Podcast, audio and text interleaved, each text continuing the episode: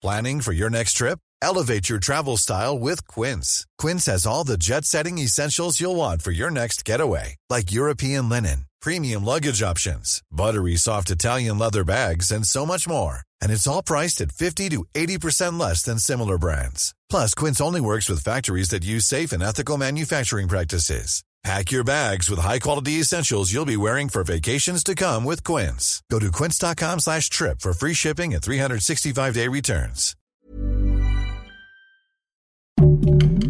Heraldo Podcast, un lugar para tus oídos. Una tarea más para la Guardia Nacional. Ahora, un nuevo equipo va por hacerle frente a la delincuencia organizada. Esto es Primera Plana de El Heraldo de México.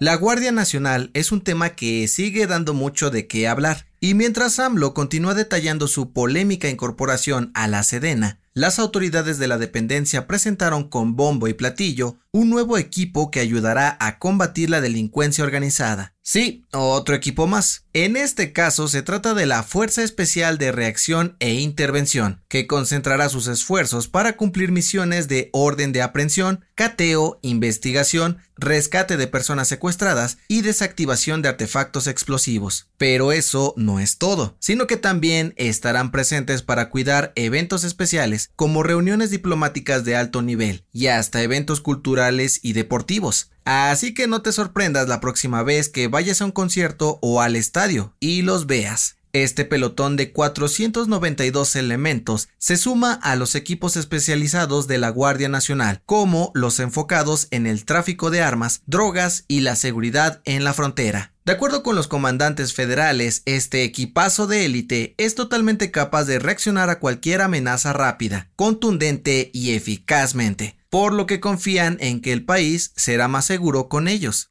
¿Será? Gracias por escucharnos. Si te gusta Primera Plana y quieres seguir bien informado, síguenos en Spotify para no perderte de las noticias más importantes. Y hablando de la lucha contra la delincuencia, bien dicen que la unión hace la fuerza. Si no me crees, Pregúntale al Poder Judicial de la Federación y la Unidad de Inteligencia Financiera, pues han estado trabajando juntos para mejorar procesos de investigación y acción contra los delitos de lavado de dinero y financiamiento al terrorismo. Así es, funcionarios de ambas dependencias se reunieron esta semana para intercambiar conocimientos y así entender cómo afrontan los retos desde cada una de sus trincheras. Según el secretario de la presidencia del órgano judicial, Carlos Alpizar, estos ejercicios suman mucho, sobre todo a los jueces y magistrados, para que puedan tomar mejores y más rápidas decisiones a la hora de congelar cuentas con movimientos sospechosos de la mano de las autoridades financieras. Por ello, espera que esta no sea la primera y única vez que estas conversaciones se llevan a cabo, pues todos deben de estar actualizados por el bien de México. Delfina Gómez está a punto de dejar la Secretaría de Educación Pública para dejarle su lugar a Leticia Ramírez, por eso de que va por la gubernatura del Estado de México. Pero mientras el momento llega, no perdió el tiempo para presentar el nuevo plan de estudios para el ciclo escolar 2022-2023, el cual, por si no lo recuerdas, empieza el próximo 29 de agosto. ¿Qué tiene de nuevo? Pues de entrada el plan contempla basar la educación de millones de estudiantes en siete ejes, entre ellos el pensamiento crítico, igualdad de género y hasta cómo llevar una vida saludable, además de que eliminarán grados escolares, es decir, ya no habrá kinder, primaria y secundaria, sino que la educación se dividirá en seis fases de aprendizaje que los abarcarán todos. Pero ojo, que este nuevo plan no aplicará para todas las escuelas del país, o por lo menos no por ahora, pues lo pondrán a prueba en mil instituciones a partir del 29 de octubre. Si resulta ser un éxito, se adaptará en toda la República en el 2023. ¿Qué te parece?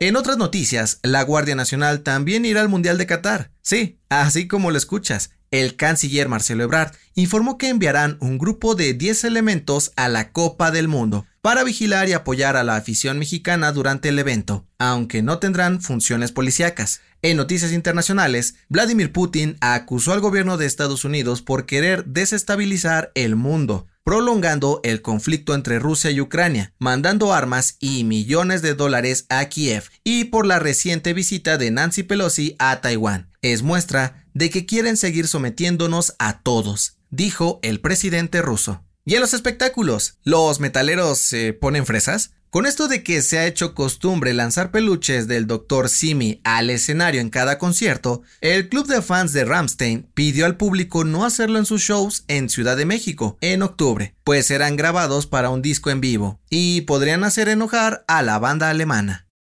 El dato que cambiará tu día.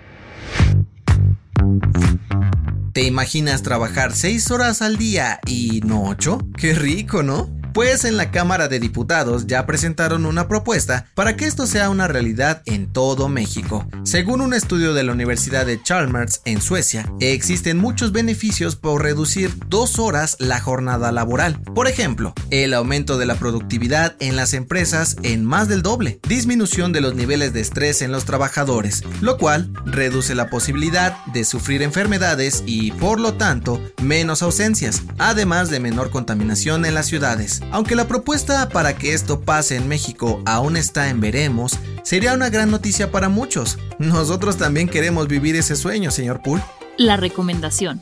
Que si la Tierra es plana, el hombre nunca llegó a la Luna, Walt Disney está congelado o Elvis nunca murió. Teorías de conspiración hay muchas y siguen siendo creídas por miles de personas. ¿Eres uno de ellos? Escucha el nuevo episodio del podcast Preguntas Tontas para Todos, donde Fergay y Nuria Ocampo platican con Pablo Araiza sobre las teorías más locas y la verdad detrás de ellas. Yo soy José Mata y nos escuchamos en la próxima.